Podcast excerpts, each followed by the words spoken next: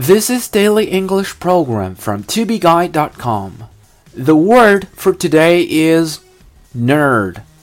And nerd is spelled N E R D. Nerd 意思是书呆子或者是技术宅。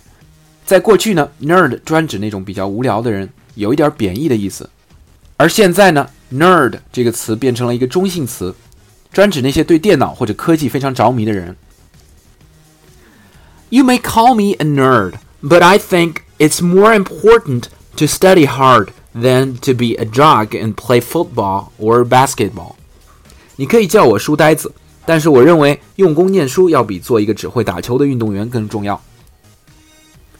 You may call me a nerd, but I think it's more important to study hard than to be a jock and play football or basketball. I teased him all the time about being a nerd. 我总是取笑他是一个书呆子。I teased him all the time about being a nerd. Hey, this computer is so cool. It has a quad-core CPU with a frequency of 4.2 gigahertz, and it also has 16 gigabytes of RAM and an NVIDIA GeForce 970 GPU. Wow, it's so amazing. Huh, what a nerd. For more learning materials, please visit our website tubeguy.com.